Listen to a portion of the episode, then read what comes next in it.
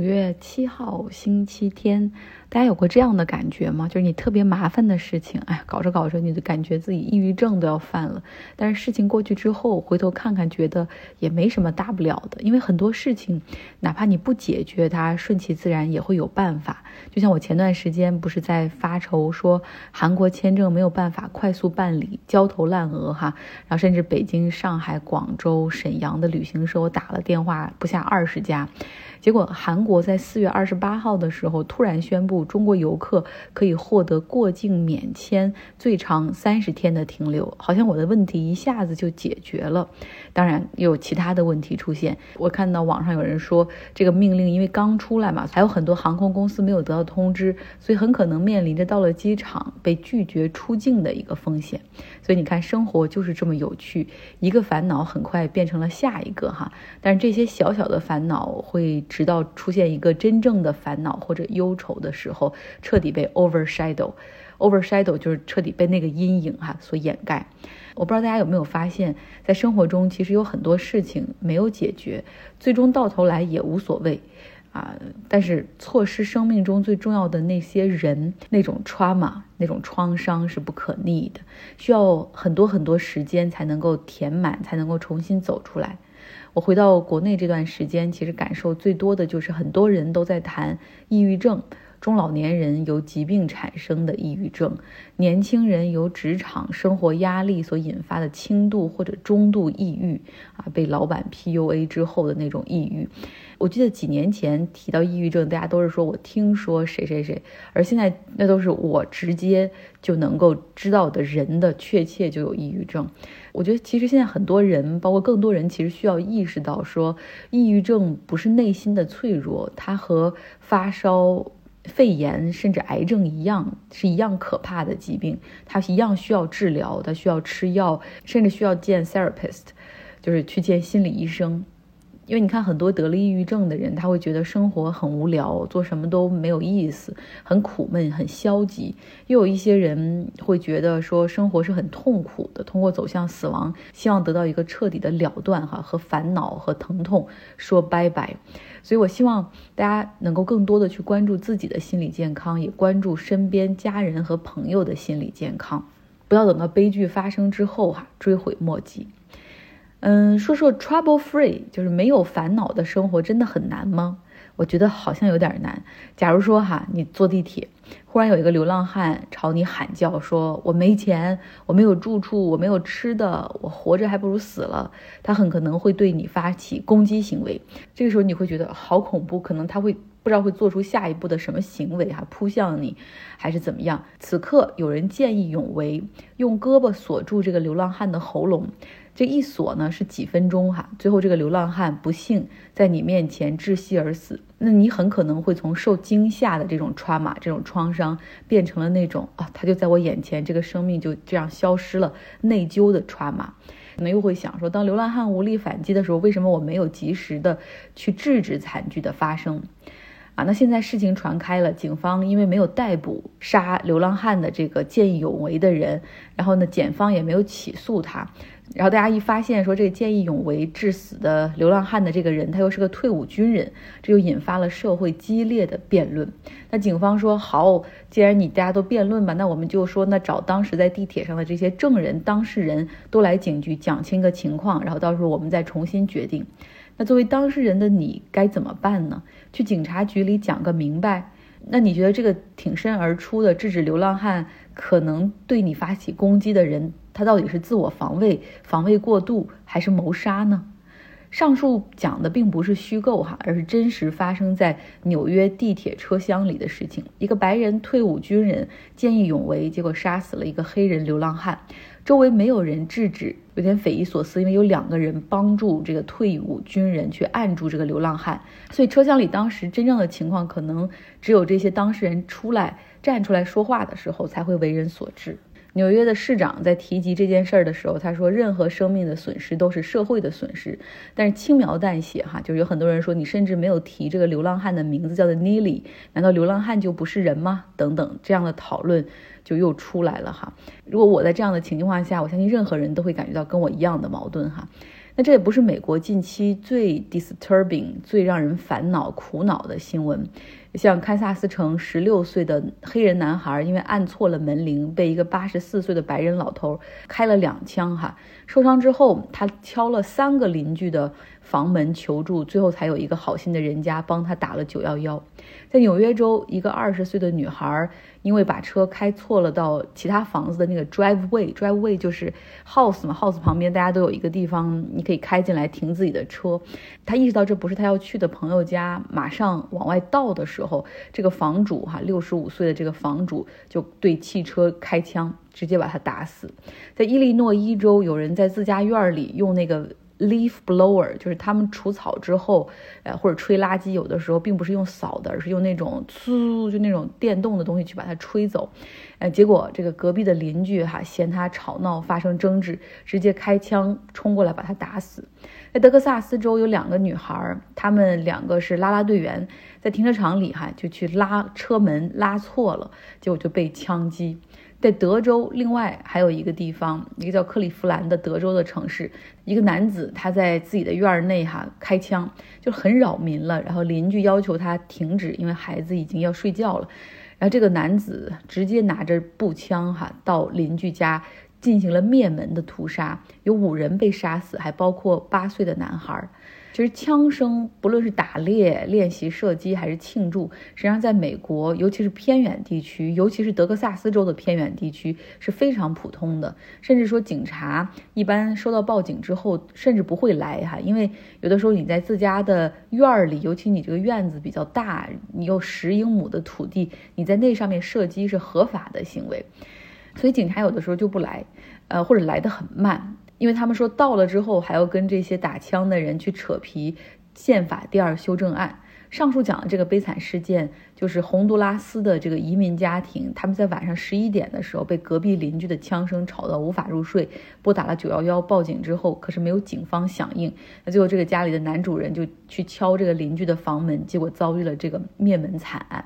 在德州，枪支管控非常的宽松，一些非城市地带、地广人稀的地区，警察是无法判断是恶意威胁的射击，还是练习甚至庆祝的枪声。嗯，因为枪声太多了，对吧？所以他们有的时候也非常的怠慢。这些美国新闻真的近期非常令人沮丧。我今天就一股脑的告诉大家哈，对于枪支的管控，在这种情况下，几乎还没有办法得到任何的改善和推进。至少在最高法院层面，他们依旧会保护那个宪法第二修正案。但是这中间，我们之前讲过，有很多的不同的解读。那句话本身写的就有很多可解读的方向哈。那说到最高法院兑现之前的承诺哈，讲讲最有争议的，简直是说，如果是有羞耻心或者还有一丝正直理念的人，在这个时候都会选择辞职的 Clarence 托马斯啊，这个托马斯法官。总统，美国总统，他还是四年一届重新选，然后最高不超过两个任期，也就是八年，再烂你忍他八年。但是最高法院的法官就是一旦任命哈，终身制，唯有死亡和退休哈才会终结他。那在去年的时候，其实我们就有说过哈，这个。Clarence 托马斯大法官，他的妻子 Ginny 是华盛顿 D.C. 茶党运动的中心。他所成立的一个非盈利的机构叫 Liberty Consulting，每年甚至还会举行大型的颁奖典礼，哈，鼓励在这种保守运动中做出杰出贡献的那些人。然后他呢，本人也非常支持 Trump，在2020年总统大选。这拜登获胜之后，他甚至还多次上蹿下跳，发信息给各种这个右翼保守组织以及白宫的幕僚长，就是呼吁大家一起起来推翻选举结果。在二零二一年一月六号，暴徒攻击国会山之后，他还在推特上发文哈支持这样的行为，但是后来迫于压力删掉了。那虽然有明确的利益冲突，但是。托马斯大法官从来没有从相关的案件审理中进行回避，引发了很大的争议。而最近一个月来，他就出现了更大的争议。托马斯大法官有一个亿万富翁的好朋友。有人说，哎，等等等等，在那个位置上哈，位高权重，谁还没有几个有钱的朋友呢？你把这个耶伦的朋友圈，就是原来的美联储主席，现在的美国财政部部长啊，耶伦的朋友圈拉出来，你看，跟华尔街的银行家肯定也都是好朋友。对，朋友没问题，但是朋友的亲密程度哈，这个托马斯大法官和这位亿万富豪的说出来听一听，你可能会觉得有点夸张。比如说，这个富豪会把他的私人飞机借给托马斯和他妻子出去游玩，花钱免费请他们去阿迪朗派克哈山里面的那种豪华度假村里面去享受，甚至带他们去印度尼西亚，不是千岛之国，吗有很多岛，然后带他们去游艇游哈，在不同的岛屿中去穿梭。包括托马斯法官他母亲老宅附近的土地要出售，打个电话给这个亿万富豪，他二话不说直接高价买下。那托马斯赞助的图书馆，这个亿万富豪直接赠送两万美元的名人使用过的圣经给他。那还有就是这托马斯法官，他有一个 grand nephew，有一个侄孙吧，然后从小是在他们家长大的，然后监护权也在托马斯手里。他上的是这种精英贵族私立寄宿学校，每个月的学费是六千美元，也是这个亿万富豪来出的。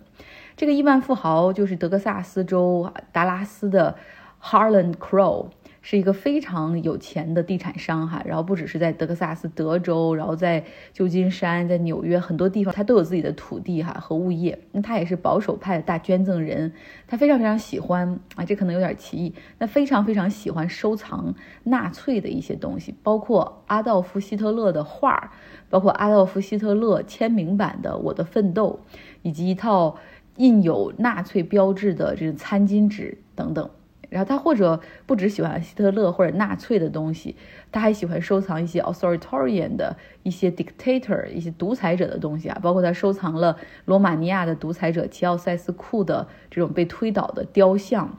然后他又重新把它复原，包括苏联的列宁和斯大林的雕像，他也都有哈。那他给共和党的总统候选人捐钱，然后给总统图书馆基金会也是慷慨的捐赠。另外呢，他对法律尤其热衷，像是最高法院的这种任命上，那更是很上心。他曾经给小布什任期内要提名的法官，就是帮这些法官能够帮他们获得提名，到处游说的这种机构捐五十万美元。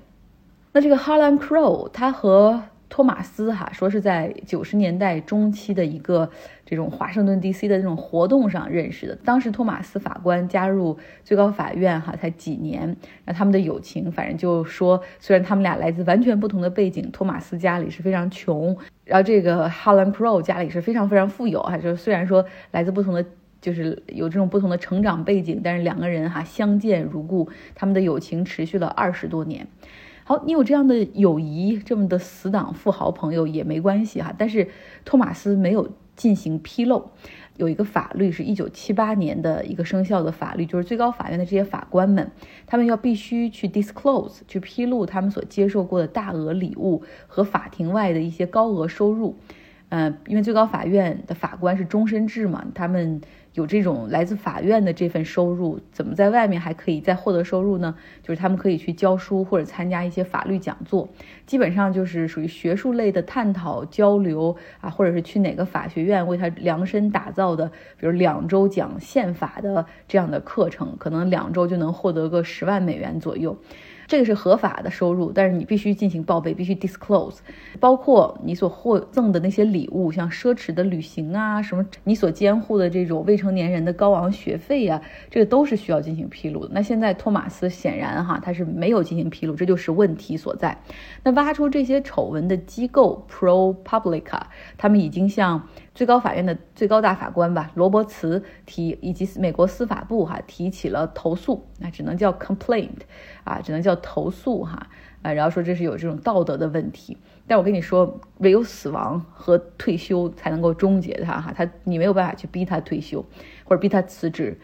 呃，托马斯以前自己在一个纪录片中说过，哈，说我我喜欢的旅游方式非常简单，非常美国，那就是每年最高法院放暑假的时候，他和妻子两个人开着那种超大的房车，然后开始在美国进行自驾，哈，就是看美国的好山好水，然后顶多逛逛沃尔玛什么的。现在你再一看上述的那些故事，他之前所说的那种，至少已经不再是真的了，哈。托马斯法官他在这个最高法院里面一直被认为是最不 capable 的，最不 capable 的哈，就是最不行的，或者是至少是最不努力的。因为有的时候，经常一个审判季或者两个审判季，他只张嘴说过几句话啊。然后你知道他们的这种什么裁决书，有的时候就让自己的这种 clerk 从法学院招过来的那种高材生帮他们来写。这样的托马斯哈，他就这样熬在最高法院里面，他现在权力还比较大呢。最高法院虽然是一个投票制哈，九个人里面最后是多数胜，那这个多数的多数的这一派呢，他们会有一个人出来主写裁决书。像如果最高法院的这个，那像这个最高大法官。Roberts 罗伯茨，如果他和这个大多数人站在一块儿的时候，他就可以来指定谁写裁决书。那如果当他是少数派的时候，那抱歉，那多数派中最 senior 的那个啊这个法官啊，现在其实最 senior 的法官就是托马斯。如果他是多数派的话，那他就可以来指定谁写这个裁决书。比如说在废除联邦层面对堕胎权的保护上面，他就。指派了那个非常黑暗的这个阿利托来写，这个实实际上是把整个的裁决不止放在堕胎权的层面上，而且还未来很可能哈扩大到其他权利，因为在那个判例中呢，留下了许多可以让美国倒退五十年的一些文字。好了，今天的节目就是这样，嗯，又讲多了，希望你有一个愉快的周日，以及接下来很快乐的一周。